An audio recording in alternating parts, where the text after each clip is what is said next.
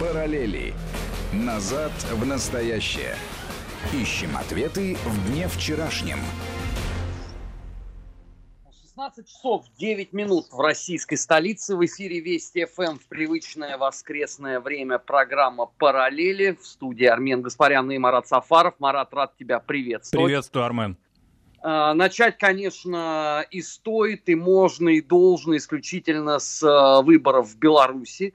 А, потому что они, конечно, во многом а, посрамили наши прогнозы, которые мы с комрадом Алексеем Анатольевичем Мартыновым давали в рамках программы «Бывший» на Вести ФМ.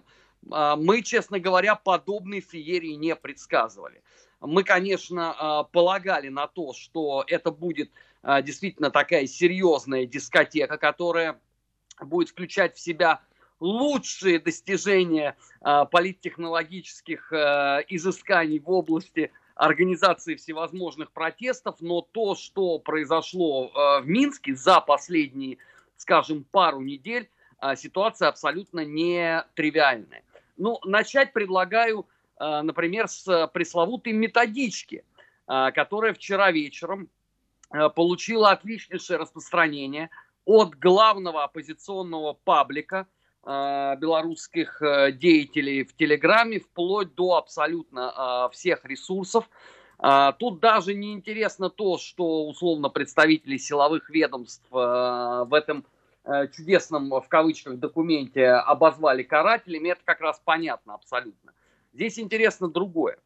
Вот стартовая позиция для всех подобных интеллектуальных или, вернее, даже сказать, псевдоинтеллектуальных изысканий – это знаменитая методичка по организации гражданских протестов, которая была составлена еще аж на 20 лет назад структурами небезызвестного Джорджа Сороса. А, за это время этот документ только на постсоветском пространстве а, получил применение последовательно в Грузии, а, потом на Украине первый раз в 2004 году, в Молдове, несколько раз в Киргизии – второй раз на Украине в 2010 году, а, третий раз на Украине в 2013 году. А, он использовался во время трех прошлых президентских кампаний в Республике Беларусь. Он использовался в Армении в 2018 году, этот документ.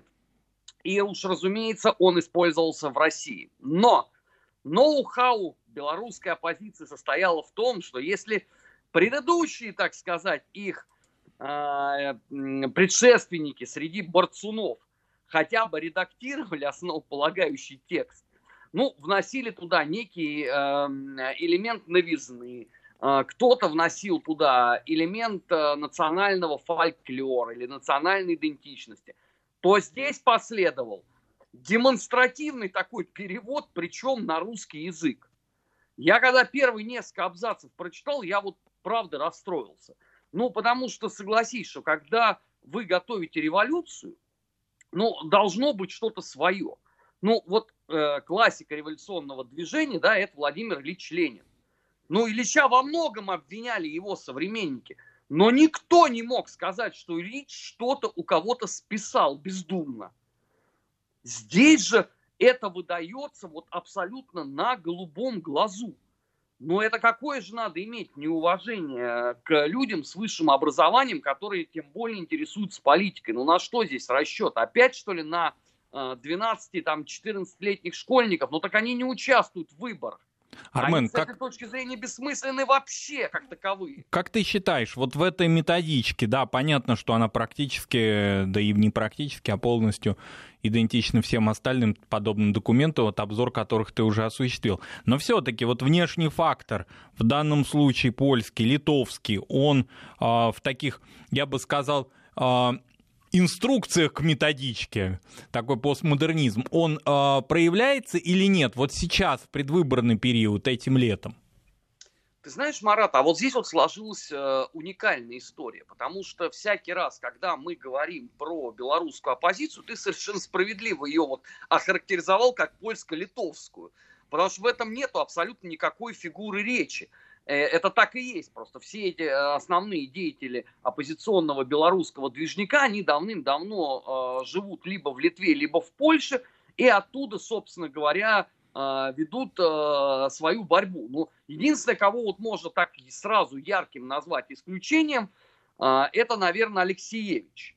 Но только по причине того, что она Нобелевский лауреат, потому что не будь этого, наверняка бы уже тоже была бы в известных бы центрах россияне белорусской оппозиции.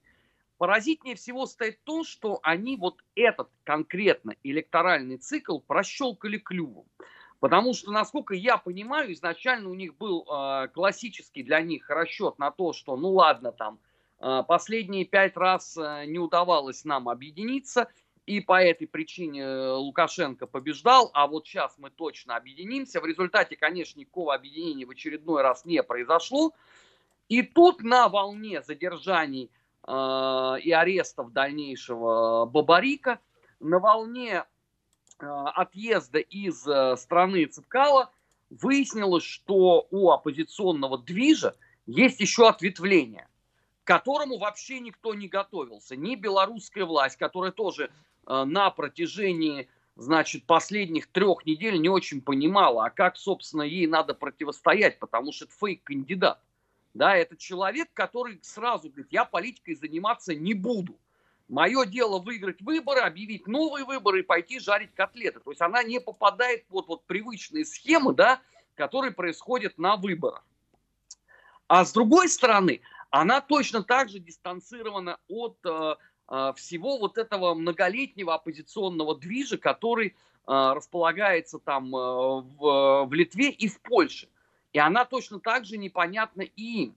И получается ситуация, что та оппозиция, вот которой мы все привыкли, да, вот к действиям, к которой мы готовились, она не игрок. Вот конкретно в этом электоральном цикле. Но я подозреваю, что здесь э, может получиться вариант, если вот условно сегодня действительно вечером, вот мы уже можем это допустить, да, что Тихановская таки организует этот Майдан, эта методичка начнет а, работать, вот я полагаю, что на ее плечах вот в эту конкретную электоральную кампанию и попытается въехать эта а, литовско-польская оппозиция. Почему? А, потому что со многих точек зрения она прикормлена Западом, она им абсолютно понятна, и она а, управляема этими людьми.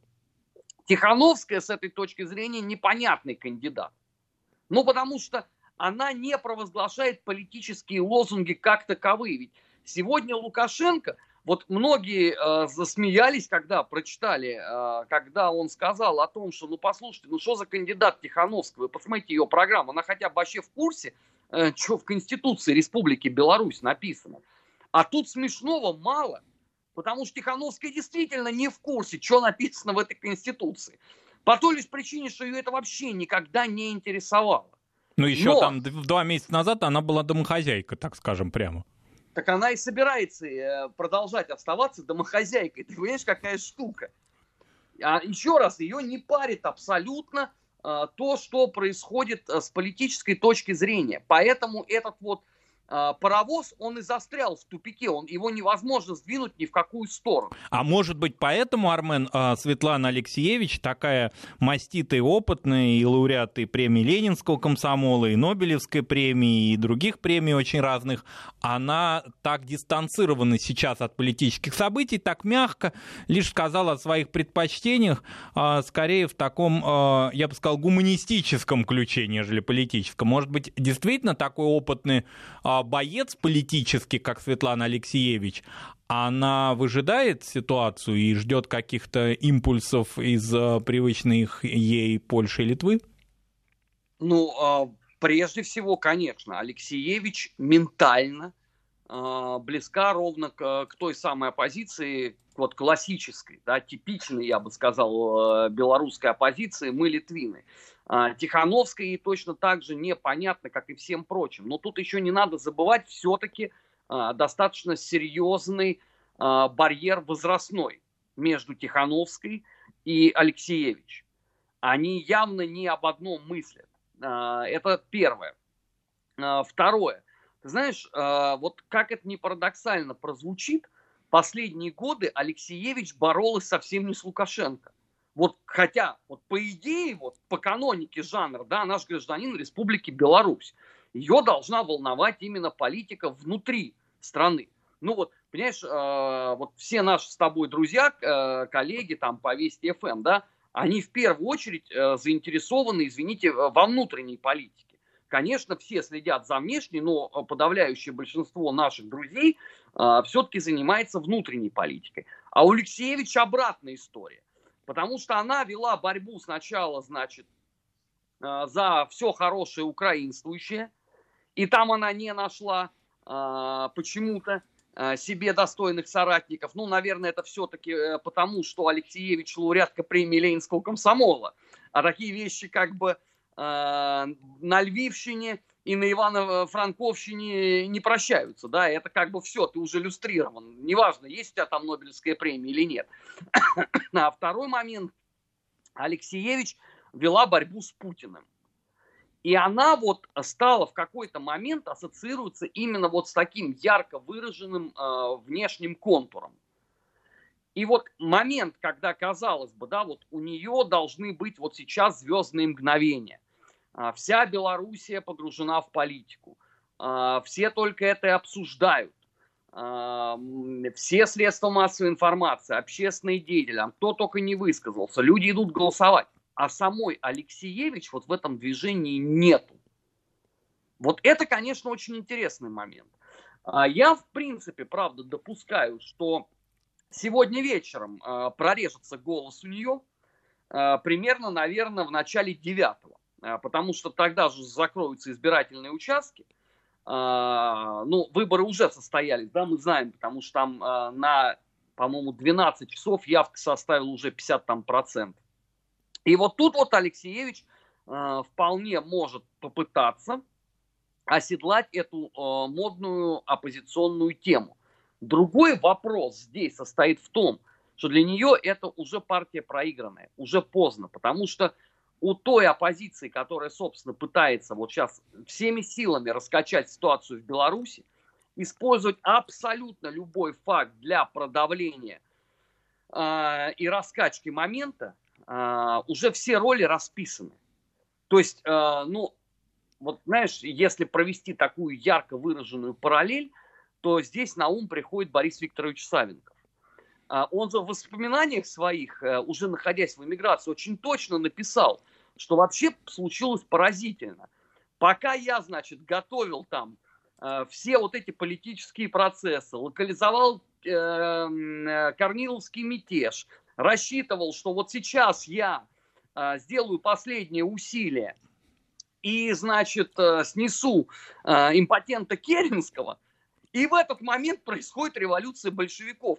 И э, Савенков пишет в своих воспоминаниях, да как же это так, как я такой тонкий тактик и отличный стратег всей русской революции сумел этот вопрос прощелкать. Собственно, э, там же еще есть дополнительные воспоминания – по-моему, это э, Хан Хаджиев, э, бывший на тот момент адъютантом генерала Корнилова, написал о том, когда Савенков явился в Новочеркасск, уже когда стала добровольческая армия Корнилова формироваться, и он свои услуги предложил. И ему в том числе там задавался этот вопрос, подождите, любезный, но вы же всю жизнь готовили только революции. Что ж вы теперь-то одумались? И Савенков там вот э, начал говорить, ну да, как бы вот, вот оно так получилось. Вот Алексеевич здесь может, в принципе, повторить в определенном смысле э, судьбу Бориса Викторовича Савенкова. И объединяет их, конечно, э, литературные достижения, потому что вот э, для меня вот всегда Савенков был на первом месте все-таки литератором, даже, а не политиком. Потому что как литератор, как полемист, как публицист, это, конечно, уникальное явление вот э, в первой, наверное, четверти 20-го столетия в России. Я даже вот не возьму сказать, а если там вообще равный вот э, по степени ему. Но вот для Алексеевич, да, тяжелые мгновения, но вполне допускаю, что сегодня вечером в интервью, например, «Радио Свобода» или какому-нибудь настоящему времени – тем более сейчас же в настоящее время ведет самую такую отчетливую э, борьбу с Александром Григорьевичем Лукашенко. Потому что, как известно, э, трех журналистов э, накануне выслали из республики, сделав их персонами нон-грата. на 10 лет. Ну и это и понятно почему, потому что любой человек, который познакомился бы с тем, как в настоящее время, так сказать, анализирует выборы в Беларуси и освещает этот процесс, очень быстро поймет, что это нифига вообще не журналистика.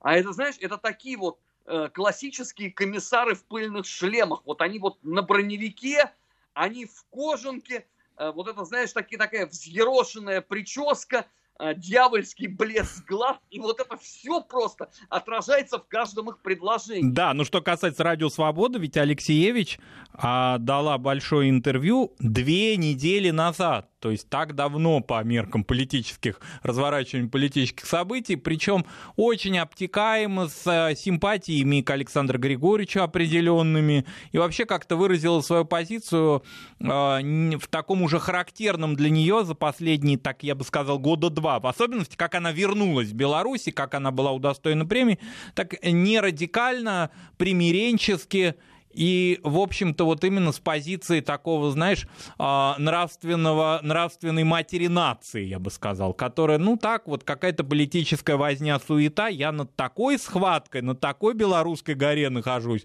что все это а, мало меня касается. А, ты знаешь, Марат, ну в этом тоже нету ровным счетом ничего ведь удивительного. По той лишь причине, что госпожа а, Алексеевич сейчас а, пользуется абсолютно всеми плодами заслуженного успеха. И дополнительное нагнетание вокруг этого ей не нужно. Потому что она, как человек все-таки не глупый, ее вот в этом точно обвинить нельзя, в двуличии можно, но она человек не глупый. Она прекрасно понимает, что в одиночку – а, сделать тут ничего нельзя. А серьезных таких качественных э, партнеров для этой дискотеки она не видит в республике. Э, и что и понятно. А тогда ради чего ты будешь подставляться? Потому что понятно, что ну, ответ какой-то тебе прилетит. Тебя просто, тебе ответят как минимум там какие-то определенные СМИ белорусские. А зачем тебе это надо? Тебе и так, в общем, абсолютно комфортно. Вот если, условно, а, будет э, меняться ситуация, вот тут э, она может вполне себе э, что-то такое продемонстрировать. А до этого нет. Зачем? Тем более, что отмашки-то не было. Понимаешь, послица-то приехала американская. То есть вроде как все на мази. Особенно там Госдепартамент, Белый дом пока по этому поводу ничего не говорит – ну, ясное дело, что бибиджишные ресурсы свою повестку отрабатывают, но они тоже не могут взять там и сказать, знаете что, мы тут э, на протяжении 26 лет э, долбим Лукашенко, но так он, в принципе, нормальный парень, и сейчас мы передумали. Понятно, да, что они будут как бы доделывать всю эту историю до конца. А вот если начнется там действительно, вдруг, не дай бог, они пойдут на эти столкновения – в методичках там даже описано, как надо строй формировать, а, как надо делать э, сцепку, э, что владельцы автотранспорта должны э, понять, как блокируются улицы. Ну, то есть, в общем, такая, знаешь, нормальная, вполне себе революционная стихия. Там единственное, что не описано, ну, наверное, они, может, просто Ленина до такого не дочитали, там, в структурах Сороса, когда писали эту методичку. Про банк, телеграф, там железнодорожный вокзал. С другой стороны, там огромное внимание уделяется телеграмму. И, кстати, сегодня там огромная боль, потому что огромные проблемы есть у белорусов с доступом э, в Telegram, Viber, Skype и еще и на YouTube. То есть такие основные коммуникаторы, которые, как мы знаем, всю эту оппозиционную движуху и фиксируют. Ну, Армен, собственно, а как это ты, предсказывалось. А как ты оцениваешь такую активность белорусских граждан на избирательном участке в Москве в посольстве? Ну, нормально. Слушай, ну а и в прошлые годы было то же самое. В Москве очень много белорусов-то.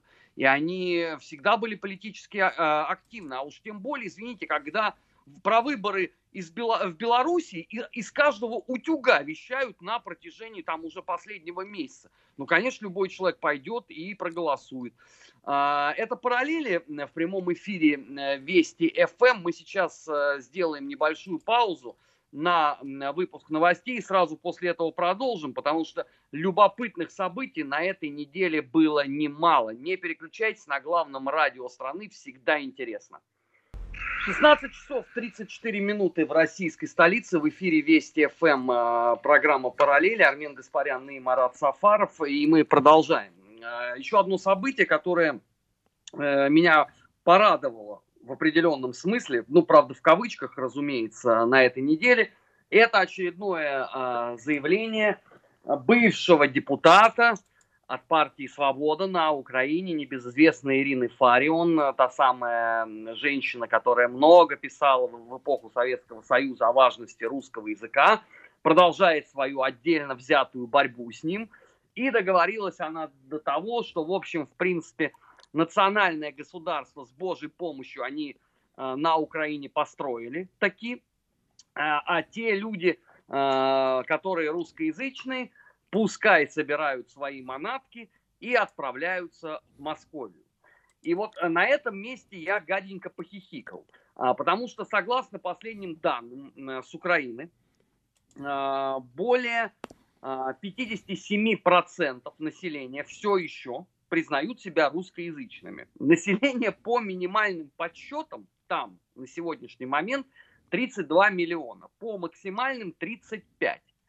Возьмем максимальную цифру, да, это 35 миллионов человек. Если, да, давайте даже грубо будем округлять, 50% э, русскоязычных, которых госпожа Фарион собирается э, вышвырнуть из страны назад в Московию. Значит, это 17,5 миллионов человек.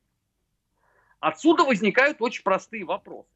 А, ну, ведь понятно, да, что это, эти 17,5 миллионов человек включают в себя самые разные возраста, самые разные а, социальные группы. Отсюда вопрос, кто их заменит? Ну, например, на производстве. А, вот в этой национальной Украине мечты госпожи Фарион. Потому что у меня вот на самом деле есть огромные сомнения, что госпожа Фарион за свою жизнь держала в руках что-то более тяжелое, чем стакан с водой во время ее, вот так сказать, научных диспутов сначала о полезности русского языка, а потом о ее ненависти к этому русскому языку. Я вот э, человек, ну, не обделенный фантазией, но вот честно могу вам сказать, что я пока не могу себе визуально представить гражданку Фарион рядом там э, со станком каким-нибудь, э, или э, продавщицей в магазине, э, или какой-то любой другой общественно полезной э, деятельностью. Как равно я не могу себе представить э, всех вот этих балаболов из э, партии «Свобода», которые, как известно, э, у них все в теории. Они никогда до практической Нивы даже в очень простых, казалось бы, вопросах не доходили. Нет, Дайте у нее есть. Вот, вот я поспорю с тобой. Госпожа Фарион тут недавно организовала перформанс а, с ганскими, то есть африканскими футболистами-легионерами Львовского клуба, предложив им одеться в вышиванку. И, а, собственно говоря, очень обрадовался этому, активно фотографировалась с а, футболистами из Африки и считает, что и туда украинский язык дойдет. Марат, это, конечно, прекрасно. Я горд и счастлив, что э, госпожа Фарион наступила на э, горло собственной песни про White Power и сфотографировалась э, с ганскими футболистами. Вопрос-то здесь в другом.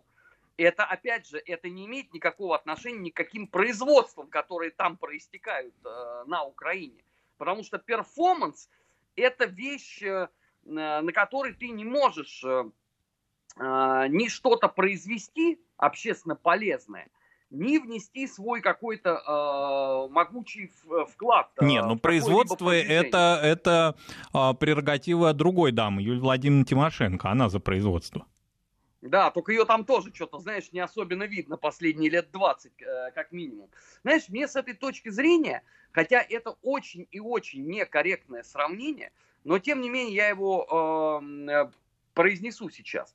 Мне госпожа Фарион начинает в чем-то напоминать нашу знаменитую русскую поэтессу начала э, 20-го столетия Зинаиду Гиппиус, которая, как известно, в эмиграции, э, опять же, да, вот у нас сегодня все время как-то Савенков э, мелькает в разговоре, которая, как известно, в эпоху иммиграции входила в Савенковскую организацию. И вместе со своим мужем Мережковским они даже редактировали в Польше основную газету Савенковского союза борьбы за свободу России. Так вот, на страницах этой газеты Зинаида Гиппиус массово в том числе размышляла, понимаешь, о жизни и быте русского рабочего и русского крестьянства. Конечно, она это делала не так, как э, герой Ильфа и Петрова Ляпсус Трубецкой. Она все-таки знала об этом, ну, пусть немножко, но больше. Но, тем не менее, даже Борису Викторовичу Савенкову в какой-то момент стало противно от того, что пишет э, его собственная газета. И он приехал устраивать там э, гигантский разгром э, всей этой редакции, потому что он задал им вопрос, ребята, вы вообще, вы понимаете, что вы несете все? Ну, может, вам лучше писать о вещах, которых вы хоть, ну, немножко какое-то, пусть ну, мизерное имеете представление. Но почему вы считаете, что ваша аудитория это законченные дебилы такие же, да, которые вот ничего ни о чем не, не знают? А все-таки э, а, русская э, политическая иммиграция в Польше это совсем э, не бездарные люди, надо сказать, да, тем более, что многие из них вообще оказались, по сути, в эмиграции даже без относительно гражданской войны. Но они просто там проживали на территории Польши, да, в каком-нибудь условно Ровно или Ковно. А потом это все как бы получилось, что вы находитесь э, в другой стране. Но это то же самое, как, понимаешь, русская там интеллектуальная иммиграция в Эстонии, которая тоже стала таковой безотносительно своих желаний. Вот здесь вот то же самое с гражданкой Фарион. Может, ей прежде чем вот она о чем-то э, начинает э, говорить, она делает какие-то э, глобальные выводы, может, ей все-таки стоит, ну, хоть немножечко э, изучить, э, собственно говоря, э, население собственной страны. Ну, э, помнишь, как э, у нас вот э, Юрий Владимирович Андропов, заступив на пост генсека, он сказал, мы совершенно не знаем советского общества.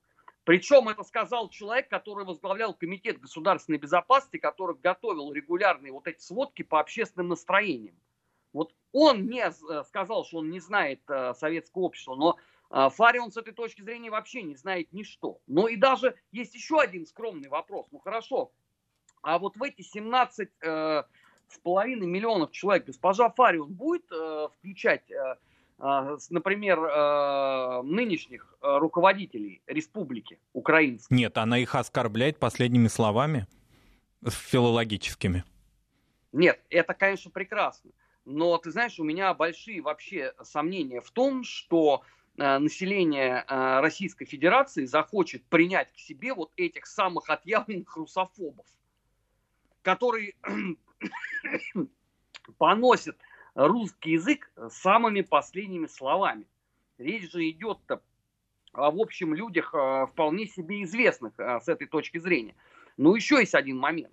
Вот как известно, одним из э, видных деятелей партии «Свобода» являлся исполнитель одной из главных ролей в знаменитом фильме Леонида Быкова «Аты, баты, шли солдаты». И он там тоже, между прочим, говорил э, вполне себе на русском языке. Вот у меня такой просто практический вопрос. А, его тоже в Московию ну, ты понимаешь, Армен, вот воз... возвращаясь к производствам, ведь вот эта логика, кого-то там собрать, кто-то должен манатки, куда-то уехать, но уезжают-то преимущественно украиноязычные граждане этой страны э, на заработки, и очень многие, кому особенно повезет, не возвращаются на Украину. Происходит отток с запада Украины.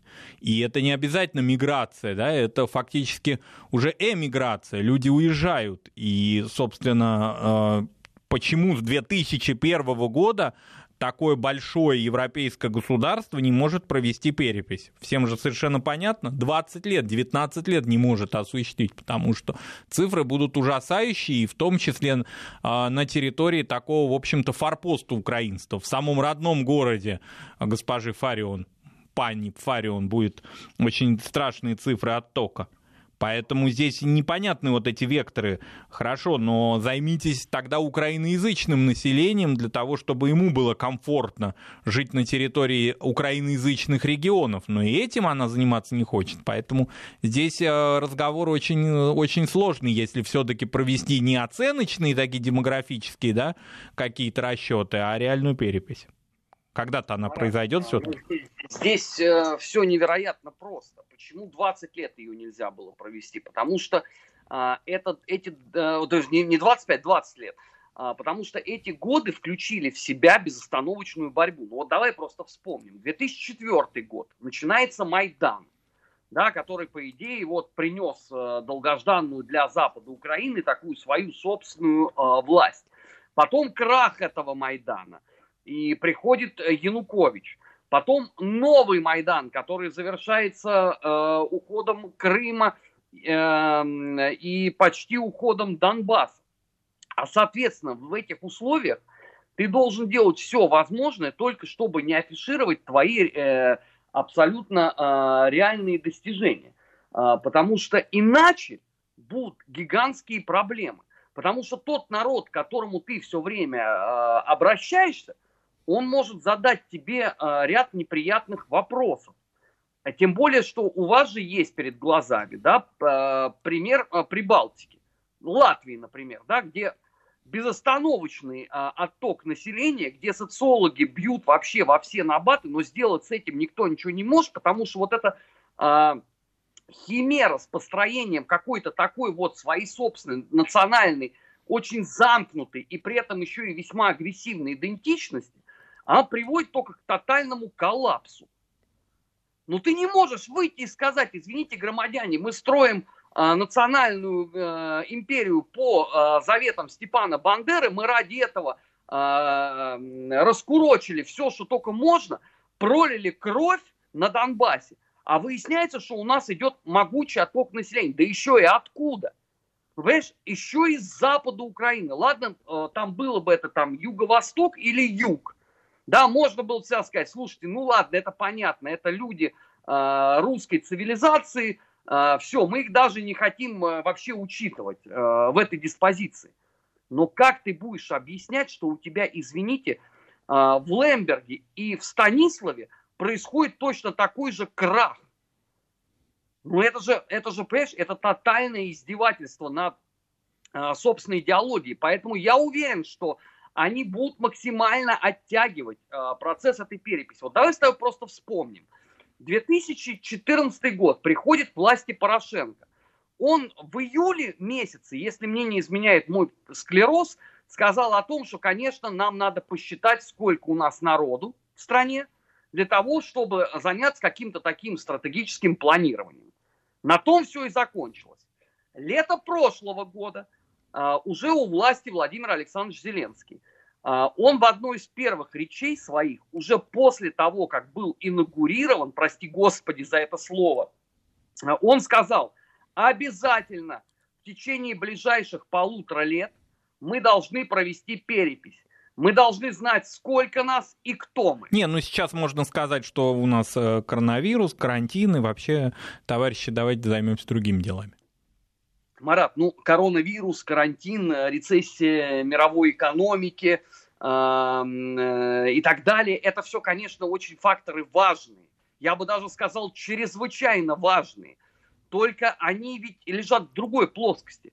Потому что и коронавирус, и рецессия мировой экономики, извините, это последние месяцы. А вот прошлый год, кто мешал этим заниматься? В конце концов, ты вышел и сказал, мы проведем перепись населения, да?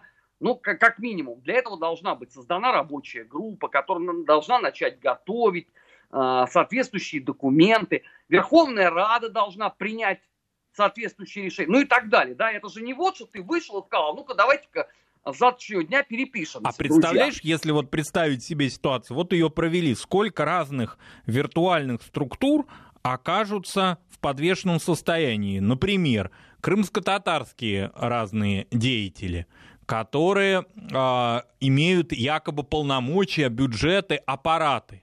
Вот они кем будут управлять, каким населением, если это население будет составлять какие-то минимальные да, цифры в Херсоне и в Киеве? Например, вот только этот пласт.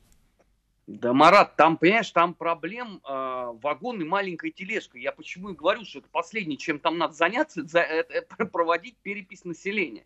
Понятно, э, история с крымскими татарами. Они сделают очень просто. Они возьмут цифру 12% от населения Крыма, потому что известно, да, количество людей, которые получили российское гражданство в Крыму э, в 2014 году. Они от этой цифры возьмут 12%, и скажут, вот это население, значит, э, крымских татар э, в республике Украина. Беда состоит в другом. Как считать, например, Донбасс? И как их записывать? Ну, потому что в переписи населения, там, помимо всего прочего, там есть еще э, такой пункт, как национальность. Как известно, согласно переписям населения, национальность ты высказываешь ту, которую ты хочешь. Вот ты можешь себя назвать кем угодно.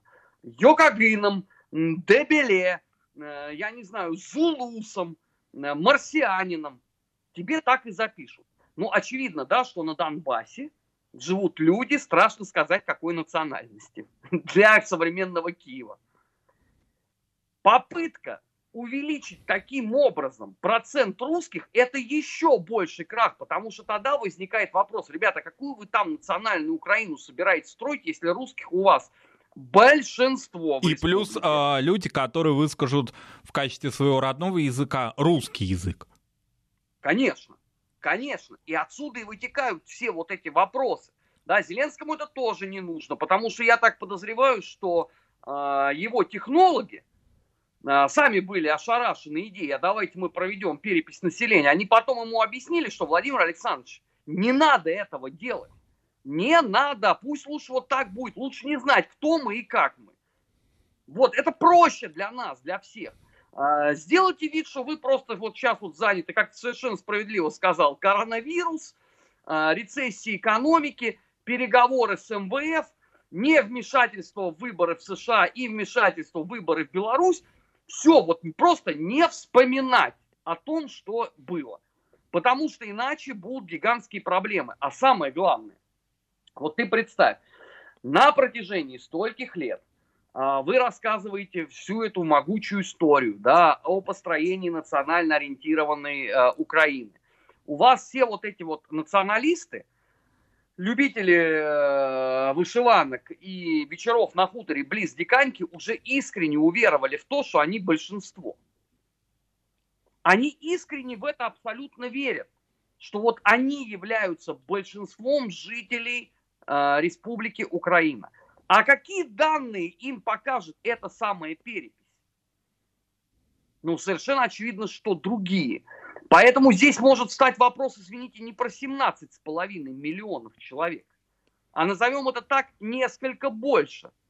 Потому что самый вот отъявленный вот этот вот костяк западенщина, это не так много а, а, в процентах от общего населения Украины.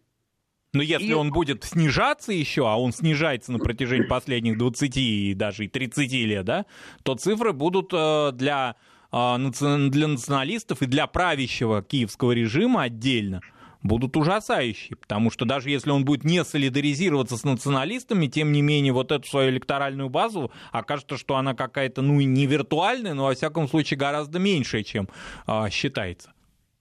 Но а, здесь опять же, да, я подозреваю, что если вот все-таки там будет проведена вот в ближайшие там несколько лет перепись населения, она будет целиком, целиком и полностью э, корреспондироваться со сводками СБУ, вот эти их э, отчеты о наблюдениях за общественными настроениями, которые показывают там э, подавляющее большинство русского населения, э, подавляющее невосприятие э, в глубине души э, всех вот этих вот э, майданных усилий, и вот это вот э, латентное сопротивление через перепись будет просто выставлено на а, всеобщее обозрение. А плюс Потому еще что... немножко подзабытая, но тем не менее никуда не а, ушедшая тема Закарпатья и венгров, которые обзавелись венгерскими паспортами, но они не уехали, это их родина, и они остались на территории Украины. Вот они-то как раз-таки, а, мигрируя, да, курсируя между ЕС и Украиной, прекрасно себя чувствуют а, в Ужгороде, в Мукачево, да, и, соответственно, на этих границах составляют значительное, как пока считается, меньшинство, да, но мы не знаем конкретных цифр. Марат, а это тоже на самом деле такая очень веселая история. А, вот они считаются меньшинством на основании чего? Переписи населения нету.